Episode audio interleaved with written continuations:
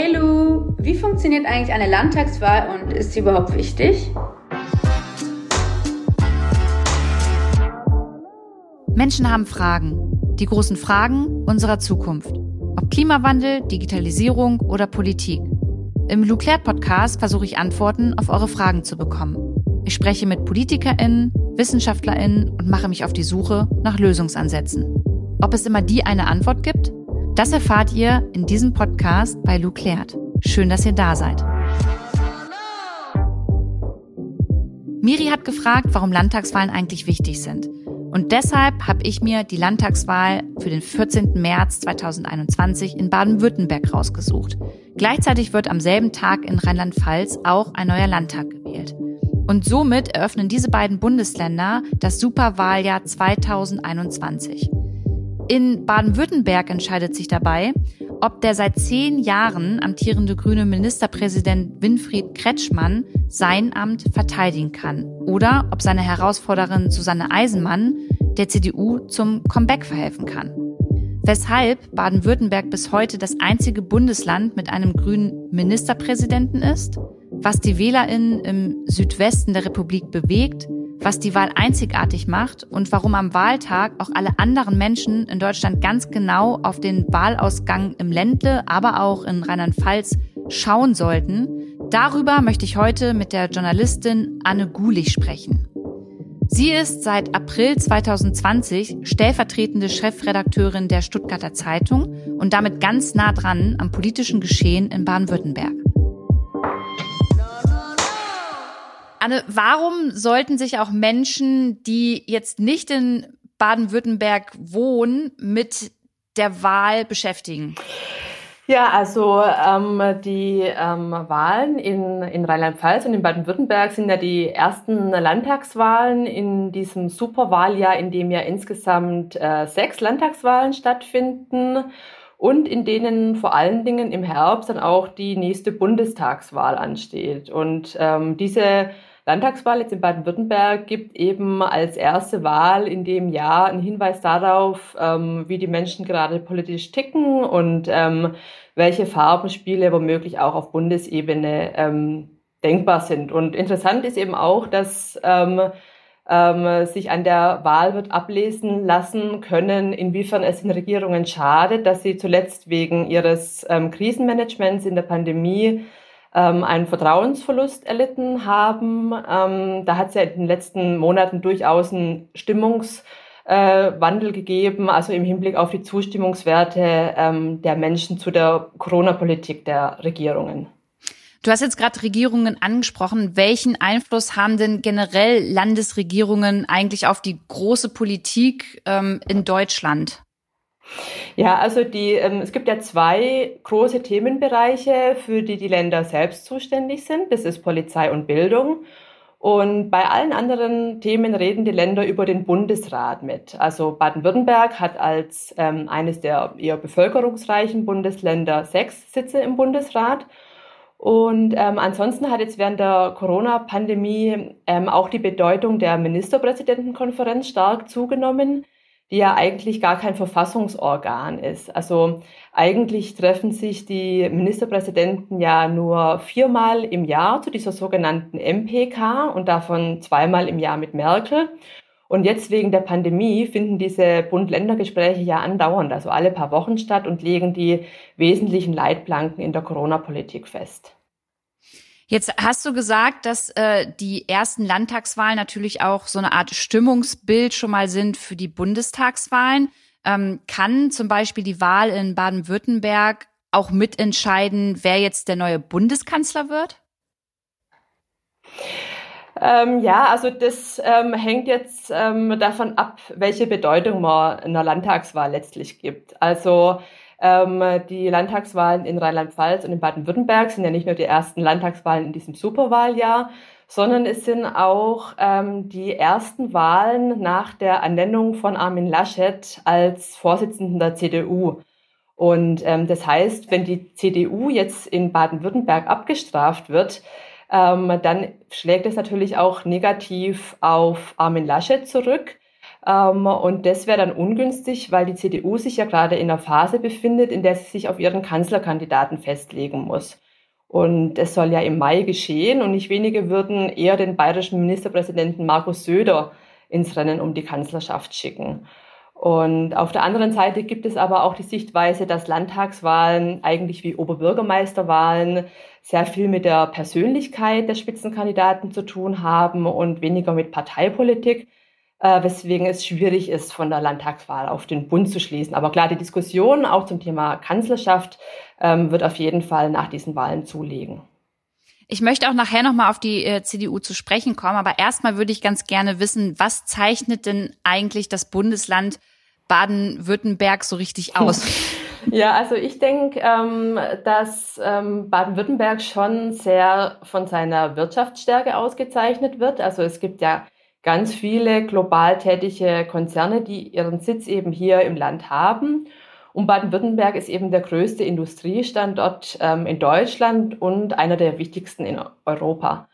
Ähm, und es gibt aber nicht nur diese Großkonzerne, sondern es gibt auch viele kleinere Betriebe, die wirklich wenig Beschäftigte haben, aber dafür der Weltmarktführer äh, für irgendein Teil in irgendeiner bestimmten Schraubenvorrichtung oder sowas sind. Und ich finde, äh, dass diese, diese Ingenieurskultur, die es in Baden-Württemberg gibt, und damit meine ich eben die die Leidenschaft für Problemlösungen. Ich finde, dass das schon prägend ist für das Land und äh, mit dafür sorgt, dass hier schon ziemlich viel, eigentlich ziemlich gut funktioniert und dass eben jeden Tag eigentlich auf der ganzen Welt technische Lösungen aus Baden-Württemberg zum Einsatz kommen, weil, weil Problemlösung quasi die, die Jobbeschreibung eines Ingenieurs oder einer Ingenieurin ist.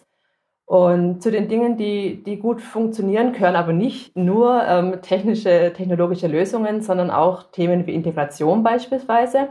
Also ich möchte mal äh, Stuttgart als Beispiel nennen. Ich glaube, äh, jenseits von, von Stuttgart denken alle, dass hier nur äh, so saturierte Schrebergärtenbetreiber leben oder sowas.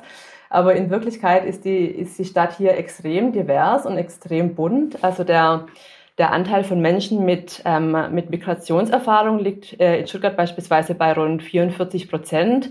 Und das ist eben ähm, einer der höchsten Werte in ganz Deutschland. Also zum Vergleich mal in, in Berlin beispielsweise geht man davon aus, dass der Anteil bei 35 Prozent ähm, ungefähr liegt. Und ähm, jetzt ist aber sowas in Stuttgart normalerweise überhaupt gar kein Thema, sondern eine große Selbstverständlichkeit. Und das liegt eben auch daran, dass dass jeder in der Lage ist, sein, sein Teil so zum großen Ganzen beizutragen und dass daher auch viel da ist, was man verteilen kann. Ähm, also oder bei Daimler beispielsweise arbeiten Menschen aus 160 Nationen zusammen und Menschen mit den unterschiedlichsten kulturellen Hintergründen stehen dann nebeneinander am Band und das heißt, man kennt sich, man arbeitet zusammen ähm, und es gibt eigentlich wenig Konflikte und ich finde immer so, dass dieses integrative Moment von, von Wirtschaft was ist, was mir beim Blick von außen auf Baden-Württemberg immer ein bisschen zu kurz kommt. Also außer, außerdem ermöglicht zu dieser relative Wohlstand auch ähm, eine echt gute international anerkannte Kunst- und Kulturszene und sowas. Das sind alles so Punkte, äh, die ich wichtig finde und ja, die manchmal gar nicht so angesprochen werden. Jetzt hast du gerade über Migration gesprochen. Da habe ich tatsächlich mal eine Rückfrage. Ähm, wäre tatsächlich das Land Baden-Württemberg dafür offen gewesen, ähm, aus dem Camp Moria zum Beispiel äh, geflüchtete Jugendliche ja noch intensiver aufzunehmen, beziehungsweise zu sagen, ja, wir haben Platz? Ja, also Baden-Württemberg hat 85 Flüchtlinge aus Moria aufgenommen, aber das war tatsächlich einigen viel zu wenig. Da ist eben über die Seite Seebrücke mehr als 30 baden-württembergische Gemeinden gibt, die dort als sichere Häfen aufgeführt sind, also als Gemeinden, die Flüchtlinge aufnehmen wollen. Ähm, und dass das Land aber letztlich nicht mehr aufnehmen konnte, lag dann eben auch an der Festlegung auf eine bestimmte Anzahl an Flüchtlingen durch die Bundesebene. Was sind denn jetzt die entscheidenden Themen für die Wähler und Wählerinnen ähm, dieses Jahr dann bei den Landtagswahlen? Also was, was hört ihr so ähm, als JournalistInnen ähm, daraus? Also der Wahlkampf ist ganz stark überlagert von, von Corona und der Frage eben, wie gut oder schlecht das Krisenmanagement ähm, der Landesregierung beurteilt wird. Ähm, bei der letzten Umfrage von Stuttgarter Zeitung und dem SWR ähm, war für vier von zehn Wahlberechtigte die Eindämmung der Pandemie tatsächlich die größte Herausforderung. 34 ähm, Prozent haben in der Schul- und Bildungspolitik ein wichtiges Thema gesehen und dahinter kam dann die Situation der Wirtschaft ähm, und die Umwelt- und Klimapolitik und vor allen Dingen die Frage, wie man beides miteinander vereinen kann. Also der Wohlstand in Baden-Württemberg beruht ja sehr stark auf Industrien, die auf fossilen Verbrennungsprozessen basieren und es ist eben eine drängende Frage, wie die Struktur des Landes klimagestellt werden kann, ohne diesen Wohlstand zu gefährden. Aber man merkt ganz deutlich, dass jenseits von dieser, von, von Corona eigentlich keine wirklichen eigenen Themen gesetzt werden können. Und dass auch beispielsweise das Thema Schul- und Bildungspolitik, für das Susanne Eismann als Kultusministerin ja steht, eigentlich vorwiegend unter den Pandemie-Gesichtspunkten diskutiert wurde, sprich öffnen oder schließen, wie kann eine Teststrategie an Schulen aussehen, wie werden Lernrückstände aufgeholt und wie ist es um die digitale Infrastruktur bestellt, wenn es beispielsweise um dieses ganze Thema Homeschooling geht. Welche Parteien haben denn deiner Meinung nach jetzt die größte Chance auf den Einzug in den Landtag? Ähm, da würde ich auch einfach mal nochmal so auf die, auf die letzten Umfragen blicken und mal von, von oben mal anfangen. Also klar ist ja, sind ja die Grünen mit 34 Prozent, ähm, derzeitiger äh, bei den, mit, mit 34 Prozent ähm, Zustimmung derzeit bei den Umfragen, gefolgt von der CDU äh, mit 28 Prozent. Ähm, die AfD lag bei 11 Prozent, gefolgt von der SPD und die FDP kam auf 9 Prozent. Ähm, und wer eben sehr stark bangen muss ähm, um den Einzug in den Landtag, das, das ist die Linke, die auf 3 Prozent kam. Bei der AfD hast du jetzt gesagt 11 Prozent. Ähm, haben die an Aufmerksamkeit und an Sympathie eher gewonnen oder eher abgenommen? Ähm, also die spielen eigentlich in dem jetzigen Wahlkampf keine richtige Rolle. Also es war ja ähm, die Frage, ob ähm, ähm, beispielsweise diese ganzen diese ganze Querdenker-Initiative letztlich ähm, der AfD zugutekommt, aber das ist nichts, was sich jetzt in den in den aktuellen Umfragen widerspiegeln würde. Mhm. Jetzt galt ja quasi Baden-Württemberg oder das Ländle äh, bis 2011 ja eher als Hochburg der CDU. Ähm, die hat ja über, ich weiß nicht, sechs Jahrzehnte quasi die Regierung angeführt. Und jetzt kam da der grüne Winfried Kretschmann und wurde ja auch bis heute der einzige grüne Ministerpräsident in Deutschland. Wie kam das denn in Baden-Württemberg dazu, wenn du sagst, ähm, Baden-Württemberg ist sehr von Industrie geprägt und ja auch der ähm, Automobilindustrie. Wie passt denn da dann ein grüner Ministerpräsident rein? Mhm. Ja, also das ist aus meiner Sicht eigentlich gar nicht äh, so ein großer Widerspruch.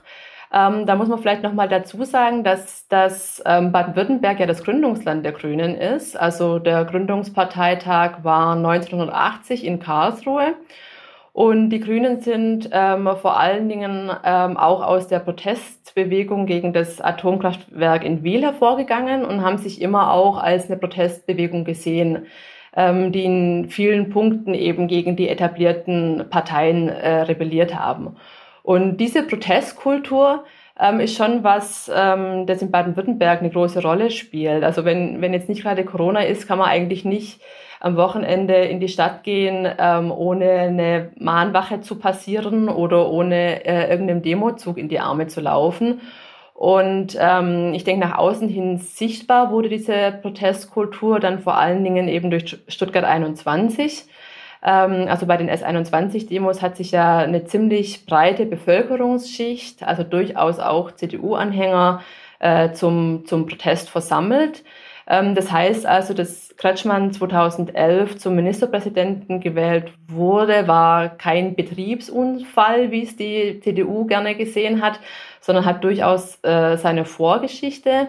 Das ist das eine. Ähm, zum Zweiten aber haben schon auch äußere Umstände seine Wahl begünstigt und das ist eben erstens das angesprochene Bahnprojekt Stuttgart 21 und zum anderen war das das Atomunglück in Fukushima, was ähm, eben ungefähr zwei Wochen vor der Landtagswahl 2011 passiert ist und den Grünen dann schon nochmal ähm, Zulauf beschert hat. Also würdest du sagen, dass Winfried Kretschmann auch weiterhin sehr beliebt bei den WählerInnen in Baden-Württemberg ist?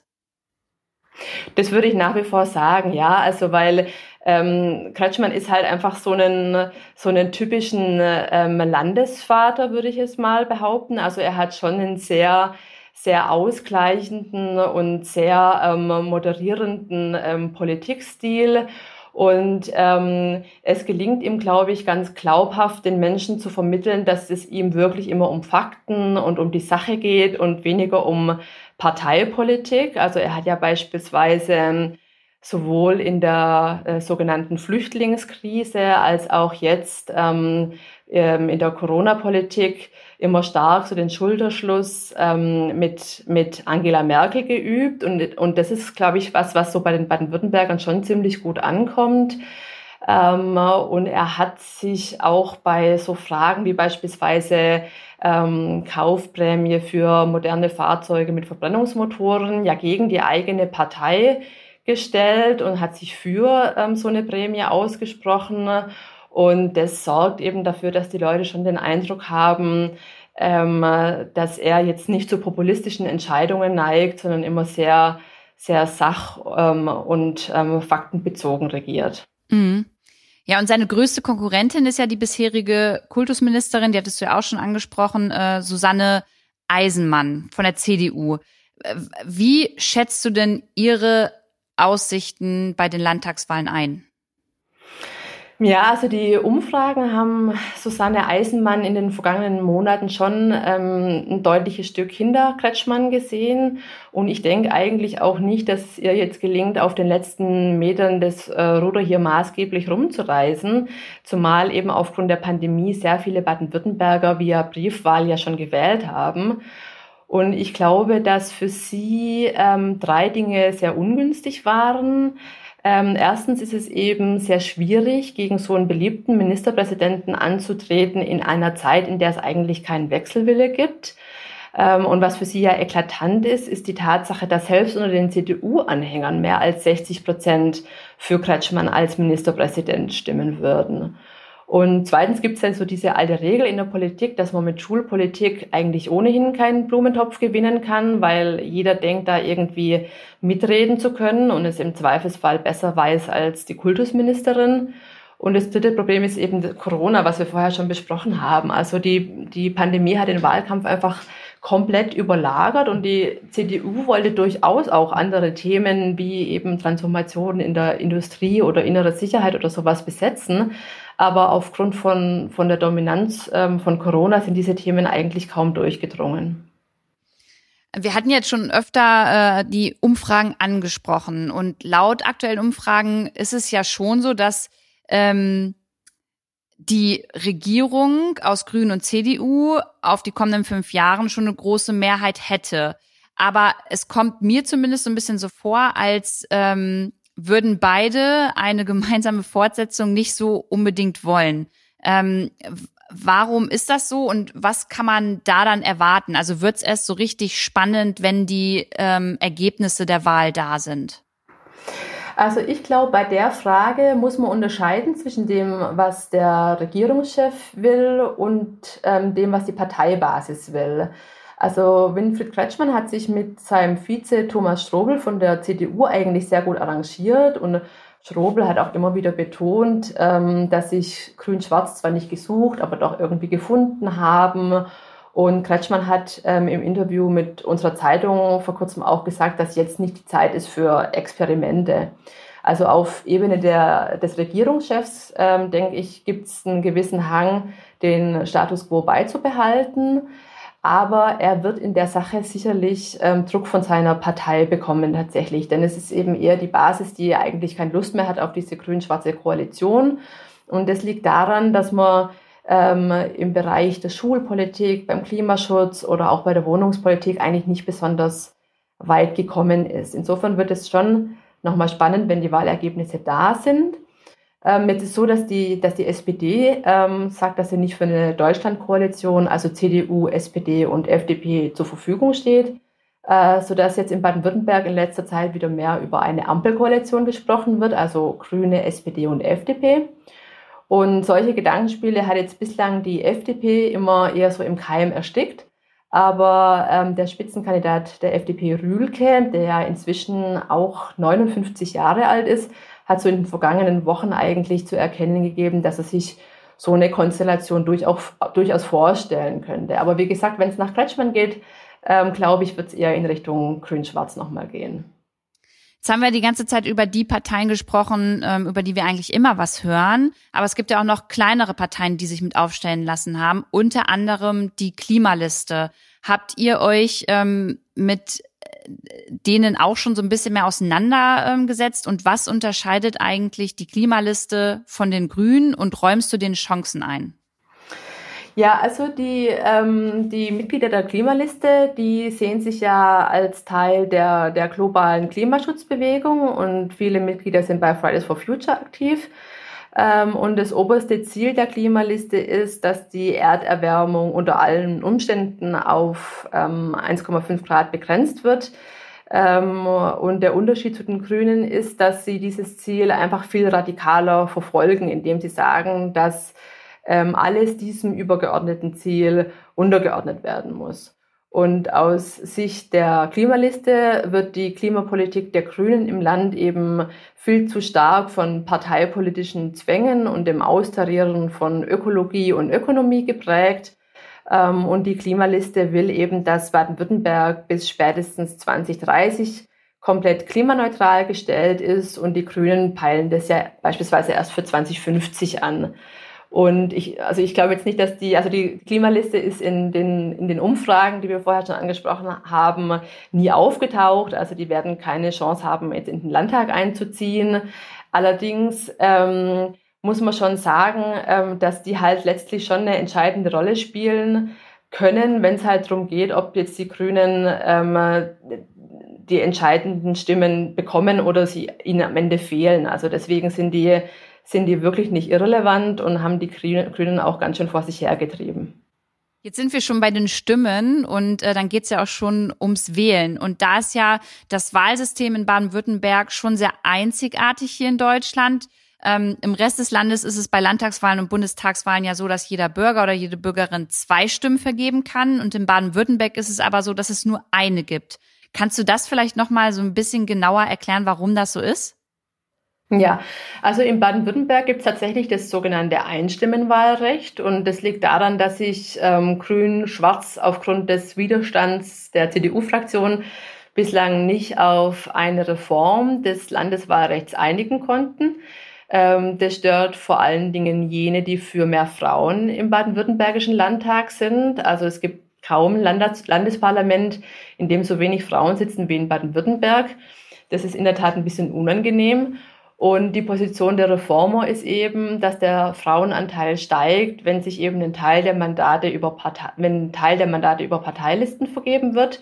Und letztes Mal, wie gesagt, ist die Reform an der CDU-Fraktion gescheitert. Allerdings scheint die Partei ihre Meinung diesbezüglich auch geändert zu haben, weil sich im aktuellen Wahlprogramm jetzt nämlich doch weil sie sich im aktuellen Wahlprogramm doch für, eine zwei, für ein Zweistimmenwahlrecht mit Landesliste einsetzt. Ach, guck. Also Genau. Und warum, also wie haben Sie denn argumentiert, ähm, dass Sie das damals halt quasi ausgeschlagen haben oder gesagt haben, nee, das supporten wir nicht und wollen wir nicht?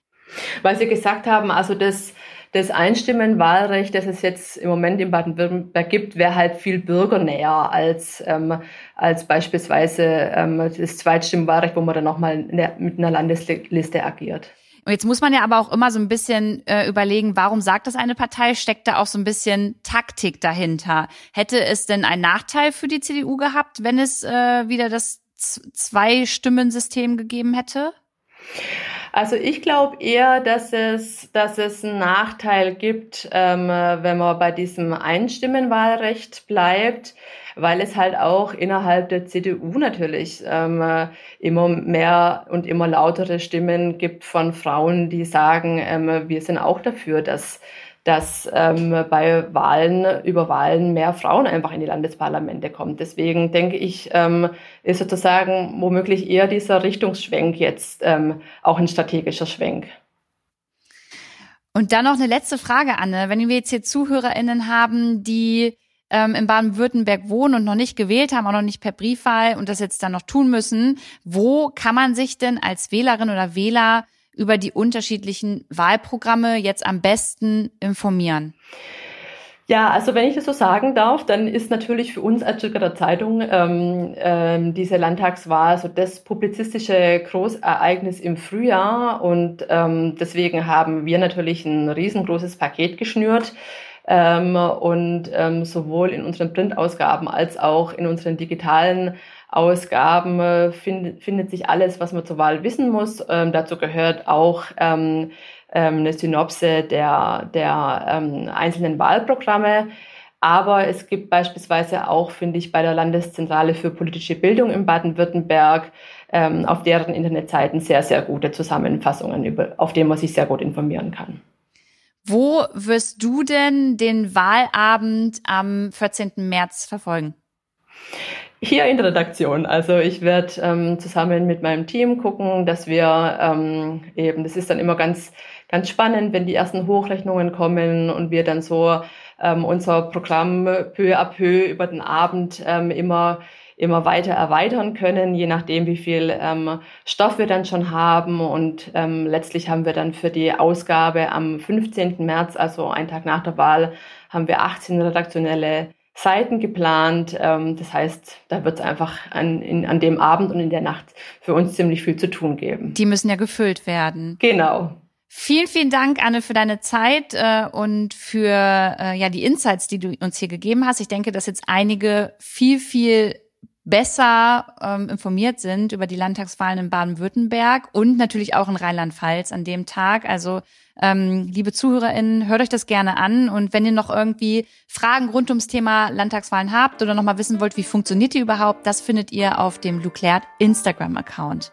Liebe Anne, vielen Dank. Ich danke dir.